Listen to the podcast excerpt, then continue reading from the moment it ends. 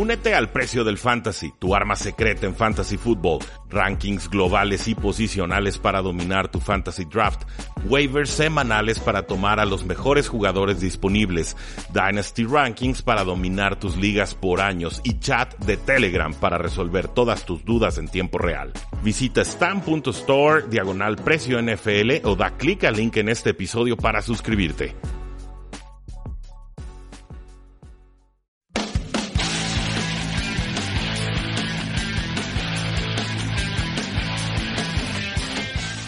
Saludos a todos y bienvenidos a un programa más de Tres y Fuera, donde la NFL no termina y nosotros tampoco. Mi nombre es Rudy Jacinto, me encuentran en Twitter como arroba NFL y el día de hoy vamos a platicar sobre eh, noticias positivas para los Vaqueros de Dallas, noticias no tan positivas para los Oakland Raiders y una tragedia con un jugador liniero defensivo de los Miami Dolphins. Creo que por ahí tenemos que empezar la noticia el día de hoy. El no tackle de los Dolphins, Kendrick Norton, estuvo involucrado en lo que el equipo describió como un severo accidente vehicular. Parece que le cortaron ahí el, espacio en el tráfico, terminó volteándose su, su carro, su vehículo. eran lesiones fuertes, importantes, pero no amenazaban su vida. Era lo que nos salía con el eh, primer reporte de este incidente. Por supuesto, los Delfines de Miami expresaron que sus pensamientos y oraciones estaban con el jugador y su familia durante este difícil momento. Y desgraciadamente después nos enteramos a través de Andy Slater del 640 de Hurricane que los paramédicos tuvieron que amputarle el brazo izquierdo. Este accidente se dio el jueves eh, pasado y la gente terminó confirmando este reporte. Es una situación trágica, por supuesto, prácticamente termina ya su carrera NFL. Lo más que esperaría es que pues, el equipo lo apoyara ahora sí que con lo que sea que iba a cobrar de esta situación. Espero que tuviera seguro de carrera o, qué sé yo. El caso es que eh, una tragedia en la NFL, verdaderamente un, jugador eh, joven, creo que apenas había entrado a la NFL el año eh, pasado. Pues ve, ve, cortada de forma muy trágica y complicada su carrera por un accidente vehicular. ahora sí que no, no sé ni qué decirles al respecto. Yo cuando estaba leyendo esto, primero creí que era un coach de línea defensiva y dije, ah, bueno, pues como el año pasado, ¿no? Que nos pasó con Tony Sparano, el coach de línea ofensiva de los vikingos de Minnesota.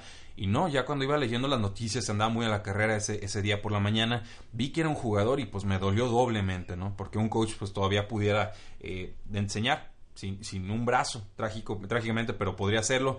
Un jugador sin un brazo es, es, muy, muy complicado en realidad. Eh, triste, deja, deja muy, muy jodido la, la noticia, pero pues le deseamos lo mejor a este jugador y a su familia y por supuesto que la gente que lo rodea eh, lo apoye de la mejor manera. No, no hay más que decir, verdaderamente una, una situación sumamente triste. En noticias menos relevantes, pero que pues por supuesto tenemos que tocar en este espacio, la NFL no suspenderá a Ezekiel Elliott por su altercado de mayo con un guardia de seguridad en Las Vegas. Les adelanté algo en el podcast anterior. Simplemente se reunió con el comisionado y pues ya le dijo que le bajara a su, a su desmadre, pero que no iba a haber suspensión en esta ocasión. Por lo cual en sus ligas de fantasy fútbol lo pueden seleccionar con total seguridad en el top 4 de sus ligas. El top 4 estaría conformado por Saquon Barkley, Ezekiel Elliott, Christian McCaffrey de Panteras y Alvin Camara de los Santos de Nueva Orleans. Eh, interesante situación ahí porque le quedan dos años de contrato a Ezekiel Elliott, por supuesto con la opción de contrato de quinto año que, que tienen los equipos por sus primeras rondas pero también mucho dinero que repartir. Y ahí está Mari Cooper, y ahí está Dak Prescott, y ahí está Byron Jones. Le acaban de dar un contratazo al liniero defensivo de Marcus Lawrence, que es un, jugador genial. No se sorprendan si los vaqueros de Dallas le aplican la de Marco Murray a Ezekiel Elliott. Recuerden, en esa temporada que tuvo de Marco Murray 400 toques de balón, lo dejaron ir a la temporada siguiente. Entonces, creo que lo pueden usar y abusar las próximas dos campañas y después, ya habiendo recibido los mejores años de su carrera, dejar que alguien más se preocupe por el desgaste en sus eh, piernas. No creo que sea la decisión favorita de, Jerry Jones, pero si los números no dan y con la situación extra cancha que suele tener Ezekiel Elliott, no me sorprendería eh, para nada. Epicta Ford del The Athletic reporta que hay un creciente sentimiento o sentir de que el corredor novato Josh Jacobs de Alabama, ahora jugador de los Oakland Raiders, no se va a presentar para el julio 23, cuando los novatos tienen que presentarse al training camp.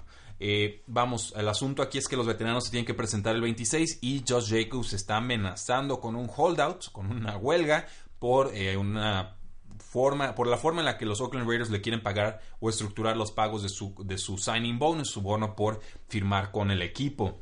Según esto, las negociaciones entre el equipo y el pick número 24 global de este draft no van nada bien y Josh Jacobs es el único novato de los Raiders que todavía no ha firmado con el equipo. ¿Cuál es el peor escenario?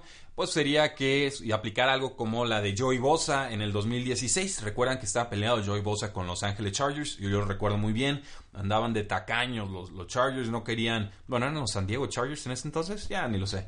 El caso es que no le gustaba la forma en la que estaba redactado el contrato a Joey Bosa, le querían eh, ahí, este, pues jinetear dinero, básicamente algo que rara vez se permite o, que hacen los equipos con sus primeras selecciones en un draft, y pues los Chargers lo intentaron con Joey Bosa, no les fue nada bien. Veremos qué sucede, pero ojo ahí, porque los novatos, mientras más puedan practicar con sus nuevos equipos, por supuesto que mejor les irá.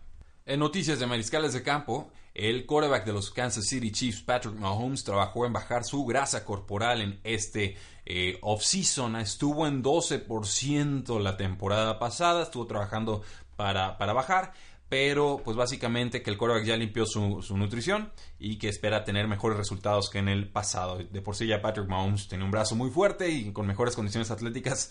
Cuidado, yo no sé quién lo vaya a parar. Espero que por lo menos ya haya retirado la, la de su, de su dieta. Sabemos que es un aficionado al, al y que lo quiere usar en todo, hasta en los cortes finos de carne. Por Dios, qué, qué crimen. Pero eh, bueno, quiere bajar de grasa y está bajando de grasa y va a estar en 9% o menos de grasa corporal. Si tenían la preocupación, ahí lo tienen, duda despejada. El general manager de los Colts, Chris Ballard, dice que no ha recibido ofertas suficientemente buenas por el quarterback suplente Jacoby Brissett. El expatriota de Nueva Inglaterra que llega a los Colts me parece tiene una buena campaña en ese año que estuvo lastimado Andrew Locke y que no vio prácticamente acción el año pasado. Dicen los Colts que ha habido algo de interés en Brissett, pero que están pidiendo un alto precio y que no están dispuestos a soltarlo así nada más. Jacoby Brissett llega a su último año de contrato de novato como suplente de Andrew Luck. Eh, aguantó como titular, insisto, a mí me gusta Jacoby Brissett como talento, creo que puede madurar y establecerse como quarterback titular en la NFL. Eh, yo creo que como titular lo pondría incluso adelante de Dwayne Haskins eh, si los tuvieran, digamos, en un mismo draft y ya viendo lo que hizo Brissett en la NFL. Me, gusta, me da, confianza. No me gustó en su momento que Brissett abandonara a los Patriotas. Tenían tres quarterbacks en aquel entonces, pero Ciertamente los Colts se sienten muy cómodos con Brissett como su suplente y eh, no lo van a soltar a un precio descontado con todo y que se le termina su contrato. Recuerden, lo puedes dejar ir a, la agencia libre, lo firma algún otro equipo por mucho dinero y luego recibes un pick compensatorio. Entonces quizás les convenga tener bien protegida la posición de quarterback que venderlo y luego exponerse a una lesión de Andrew Luck que los descarrile en esta eh, temporada. Con eh, noticias de Eli Manning, pues dice que no siente que hay una competencia con el quarterback de primera ronda, Daniel Jones. No siente que él esté en competencia con Daniel Jones. No lo, no lo dijo para demeritar al jugador ahí, ¿eh? Ojo. Obviamente, los gigantes seleccionando un quarterback con el sexto pick global, que para mí fue, una, fue muy caro, pero para los gigantes fue el precio correcto. Pues sí nos habla de que hay una competencia abierta. La, entienda o no la entienda así. Eli Manning. Eli Manning es el quarterback franquicia del equipo no se siente intimidado por el, por el nuevo eh, jugador. Dice, yo siempre le he enseñado a los quarterbacks jóvenes, a quien sea que ha estado aquí, los trato de actualizar con lo, de la NFL, es enseñarles sobre las defensas, los estilos o cómo, eh, cómo tenemos que atacarlas. Entonces, eh, a diferencia de un Joe Flacco, por ejemplo, Eli Manning parece bastante más receptivo de acobijar a este nuevo jugador. Sin embargo, los reportes en OTA sugerían que Daniel Jones estaba viéndose mucho mejor que Eli Manning, por lo cual sí podría estar en riesgo su trabajo, incluso para el inicio de campaña, pero creo que más bien los gigantes de Nueva York se esperarían, usarían al veterano y ya que se les empieza a complicar la temporada, entonces sí meterían a Daniel Jones a los emparrillados. Creo que así va a ser la dinámica. Me sorprendería muchísimo que Daniel Jones no tuviera titularidades o juegos como titular en esta temporada con corredores. Y aquí vamos a cerrar las noticias del día de hoy. James Conner dice que espera que su rol en el 2019 sea similar a la del año pasado. Esto después de que dijo que iban a estar más involucrados sus compañeros, que no creo que sea una mentira, pero Eh, obviamente esto no significa que James Conner tenga menos del 60 o 70% de los toques de balón en ese eh, backfield va a tener un rol importante. El año pasado tuvo 1470 yardas de scrimmage, 13 touchdowns, 12 por tierra, 1 por aire y además suplió de forma bastante adecuada lo que no hizo Le'Veon Bell porque estaba peleado con el equipo. Detrás de él estarán Jalen Samos como receptor, y creo que necesita mejorar mucho en su protección de pase. Y el novato Benny Snell, que es un corredor de poder prácticamente para primeras y segundas oportunidades, un tanto similar a lo de James Conner hace varias campañas, aunque a James Conner sí le vi buenas manos como receptor cuando lo hice scouteo eh, colegial con los Packers. Nos dice el head coach Matt LeFleur que quiere más involucrados a sus corredores en el juego aéreo y eso es importante porque eh, en, los últimos, en las últimas temporadas los Packers habían desaprovechado los pases a corredores, que son una de las formas más eficientes de mover el balón en la NFL moderna. Los Packers terminaron como el equipo número 24 en pases a corredores la temporada pasada y bueno, de la ofensiva total de todos los pases que lanzaron, los running backs tuvieron apenas el 17% de los targets, lo cual está sumamente por debajo del promedio de la NFL. Matt LeFleur viene de otro estilo ofensivo, quiere involucrar más a sus corredores, creo que esto solamente va a ayudar a Aaron Rodgers y si les compra la apuesta, si Aaron Rodgers se compromete, si escucha creo que podemos verlo tener una temporada formidable porque hay quarterbacks promedio que utilizan estos sistemas de pues de, Shanahan o de, o de McVeigh y tienen temporadas récords, o sea, verdaderamente sus, mejores años los tienen bajo esta ofensiva. Imagínense lo que podría suceder con Aaron Rodgers que se compromete y que deja de improvisar tanto y que se apega un poco más al libreto de jugadas. Creo que puede haber una receta importante aquí. Y obviamente el corredor más importante va a ser Aaron Jones, quien mejoró como receptor la temporada pasada y parece que le darán aún más oportunidades en esta campaña.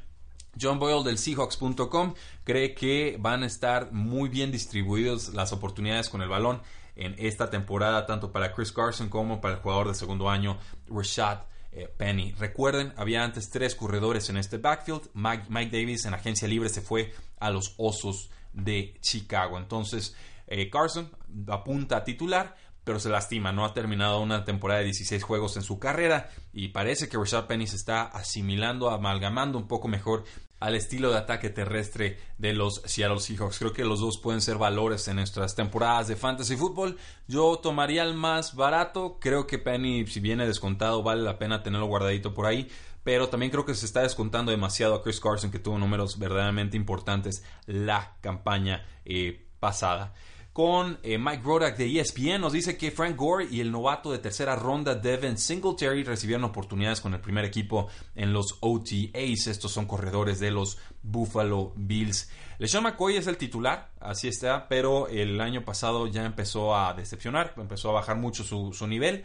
Eh, obviamente depende también de la línea ofensiva y del coreback y cuánto espacio le abren los receptores y demás, pero ya sus números no se parecen a los que tuvo en el pasado. Entonces, Ojo con Gore, por ejemplo, que con los Miami Dolphins tuvo 722 yardas terrestres a pesar de sus 35 años en ese entonces. Ya no es un jugador explosivo, tiene 36 años, pero vamos, eh, sus yardas por intento de corrida fueron altas, 4.6 yardas por intento de corrida. Es la cifra más alta que ha tenido en las últimas seis campañas. Entonces, quizás sí queda algo de fuerza en, los las piernas de Frank Gore, lo cual eh, me sorprende, pero es un jugador sumamente capaz, lo, sabemos. McCoy viene a la baja, Gore todavía te aguanta. Singletary no me encanta, pero lo seleccionaron en una ronda relativamente alta. Los Buffalo Bills debe estar involucrado.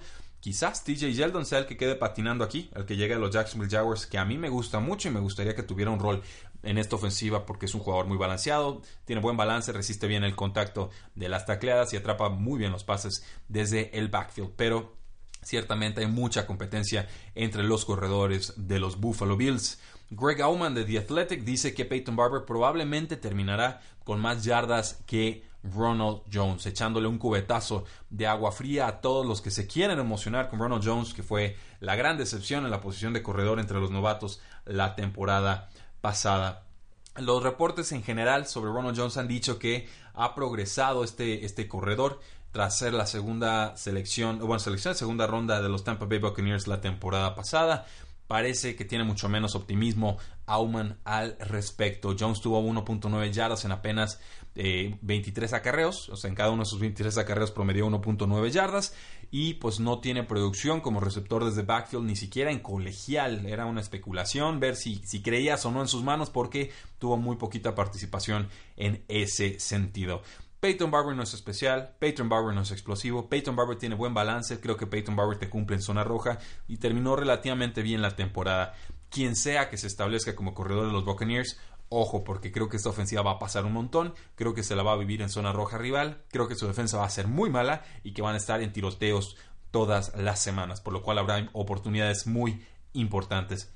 Y por último, del, el head coach de los Bengals, Zach Taylor, dice que está optimista sobre implementar su ofensiva pensando en los jugadores como jugadores ofensivos y no como jugadores de posiciones específicas. Nos dice, quiero utilizar a Gio Bernard de formas eh, distintas. Gio Bernard está designado como un running back, pero es de los mejores atrapando pases desde el backfield y es un jugador que siempre que se lastima Joe Mixon nos cumple sobradamente. Es muy talentoso Gio Bernard, un jugador sumamente subestimado.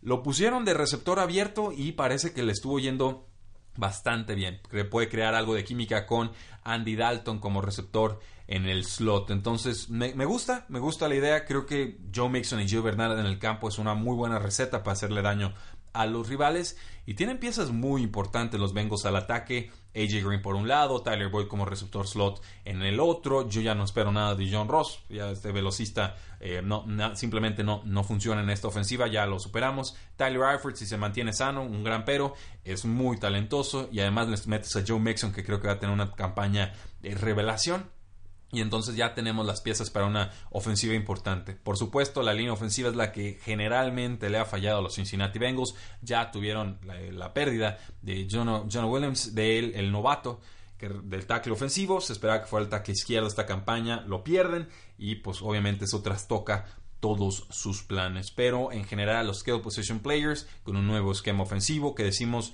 vuelven a favorecer a los quarterbacks promedios y les dan temporada récord. Creo que algo así pudiera suceder con Andy Dalton, quien creo que ni siquiera está siendo tomado en ligas de, de fantasy fútbol y más de alguna semana nos podrá ayudar como un buen streamer.